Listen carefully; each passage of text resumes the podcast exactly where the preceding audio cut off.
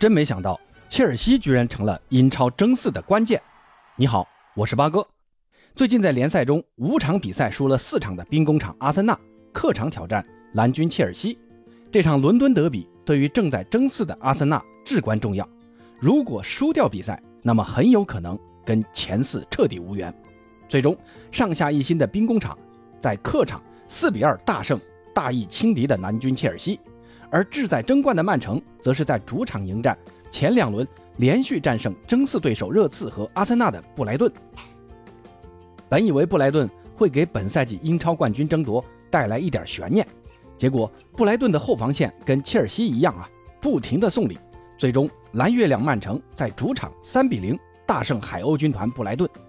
凭借这场胜利，英超的榜首的位置再次回到曼城手中。曼城上一场足总杯中选择了轮换阵容，八哥想，这正是为了保障联赛。现在来看，瓜迪奥拉的保联赛的策略收到了成效。那这两场比赛对于本赛季英超最大的两个悬念所起的作用，为什么会这么大呢？那本期节目就和朋友们聊聊这个话题。我们先看看这两场比赛的一个具体情况。这两场比赛有很多相似的情况啊，咱们对比着看。切尔西这场比赛由于后防大将吕迪格的缺阵。不得不派上年轻的左中卫萨尔，这个决定啊，简直要了切尔西的命啊！咱们等会儿再说。年迈的迪亚哥席尔瓦由于连番征战，图赫尔呢担心他的体能问题，这场比赛并没有派他首发，反而派上了传闻即将加盟巴萨的克里斯滕森。结果这个变化也让切尔西付出了一血的代价。第十二分钟，克里斯滕森在中圈右侧附近接球，结果在阿森纳的恩凯迪亚的逼抢下。慌忙回传，谁知道传球力度和方位没把握好，给传小了，让恩凯迪亚迅速插上拿到球，形成单刀。随后就是阿森纳笑纳大礼，在客场取得一比零的梦幻开局。这个球你要说是谁的责任啊？那妥妥的要归到克里斯滕森身上啊！这是一个非常非常非常超级超级超级低级的失误。看到这个表现，巴哥真的替下赛季的巴萨的中卫线捏把汗呢。这六百万的薪水不低了，结果是这么个水平。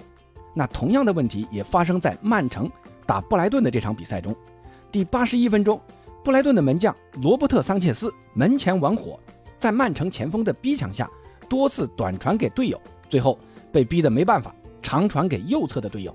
结果呢，脚法没控制好，这高度是有了，但准度不够，被后插上的金琴科断下皮球，随后传给德布劳内。丁丁接球就传，伸脚一挡，传到禁区。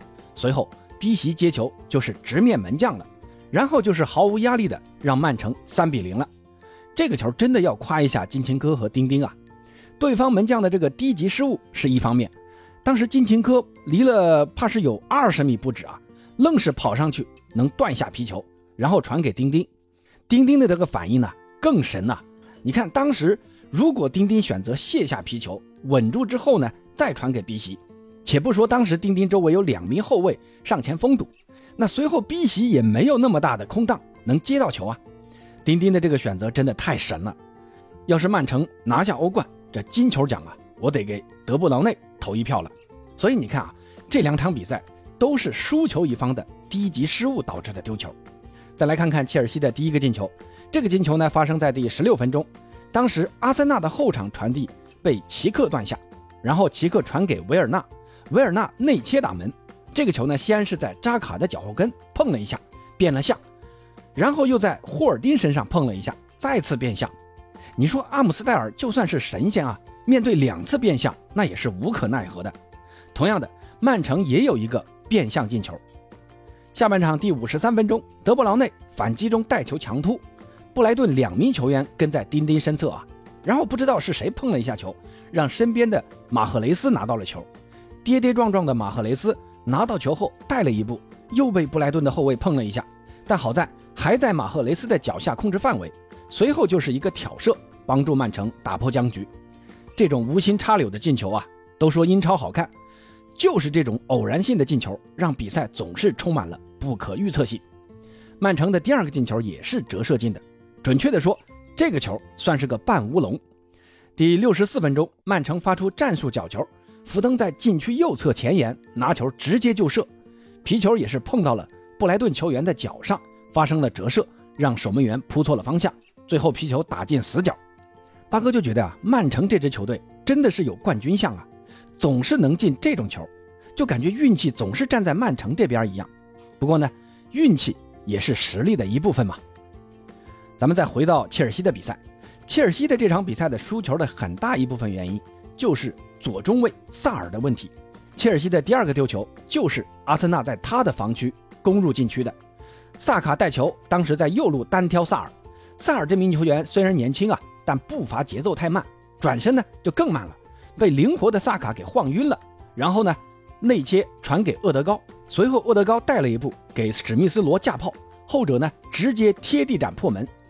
虽然门迪的位置有点问题，但归根结底还是萨尔在他防守的这一大片区域没有做出好的防守动作。你就是提前上去犯个规，也比你边退边守要好嘛。全场比赛不光克里斯滕森和萨尔有着出人意料的发挥，客串左边前卫的阿斯皮利奎塔也曾犯下致命失误。当时在中圈附近，阿斯皮利奎塔一个漫不经心的传球被塔瓦雷斯断球，然后一直推进到禁区，横传给恩凯迪亚。恩凯迪亚接球后的转身非常的漂亮啊，朋友们一定要去看一下这个进球，这个动作真的只有实况里才会看到啊。虽然动作很潇洒，但球最后还是给到了萨尔的脚下。这时我们的萨尔居然又回传给了恩凯迪亚，这就跟闹着玩一样啊。恩凯迪亚估计都没有想到这球还能回到脚下，萨尔就这样间接助攻了恩凯迪亚，完成了梅开二度。至于切尔西在补时阶段的那个丢球，真不知道阿斯皮利奎塔是怎么想的。萨卡当时离球那么远啊，为什么要在禁区去抱摔呢？之前就传出阿斯皮利奎塔跟巴萨有绯闻，这巴萨怎么净找些这类跟加西亚一样的中卫呢？哼，咱开个玩笑啊，阿兹还是很靠谱的。可能切尔西面对阿森纳这样一个争四的对手，有点没事找事吧。那我们看一下，阿森纳在这场比赛赢下之后抢到了三分，跟热刺同样积五十七分，在热刺之后排在第五。本以为阿森纳是过不了切尔西这一关的，但没想到还真给拿下来了。那接下来，阿森纳和热刺之间会上演争四的关键之战，就是双方的直接对话。这场比赛的胜负将会决定本赛季英超第四的归属。不过呢，也有那么一点点小小的变数啊。接下来，阿森纳将要面对曼联。如果这场比赛曼联能在老对手阿森纳身上拿下三分，那下一场。就是曼联主场打切尔西，这场比赛如果切尔西还跟打阿森纳这样的结果，那曼联也会有一定的可能性去竞争一下这个第四名的。所以八哥说啊，切尔西输给阿森纳是本赛季英超争四的一个关键比赛。接下来呢，切尔西的重心估计会放到足总杯的决赛上。在联赛中，切尔西是无欲无求了，唯一还能争取的就是足总杯。而且切尔西最近后场的伤病员。又开始多了起来，科瓦契奇、齐尔维尔都受伤缺阵了。吕迪格这场比赛没上，也是因为腹股沟的伤势。这个伤不知道会不会让吕迪格继续缺阵下去啊？曼联本赛季最后一点希望就在接下来打阿森纳和切尔西这两场比赛身上了。至于曼城的胜利啊，其实没什么悬念。接下来曼城会好好准备跟皇马的欧冠半决赛了。剩下在联赛中的对手都是些无欲无求的球队。像什么纽卡呀、沃特福德呀、利兹联这些对手，曼城只要能稳定发挥，接下来豪取六连胜都是有很大可能的。那这样，利物浦可以说没有任何机会超越这一分的差距了。那朋友们对于切尔西和阿森纳这场比赛的结果是怎么看的呢？对于本赛季英超第四，大家觉得谁最有可能呢？是热刺还是阿森纳？欢迎在评论区告诉八哥，咱们下期再见。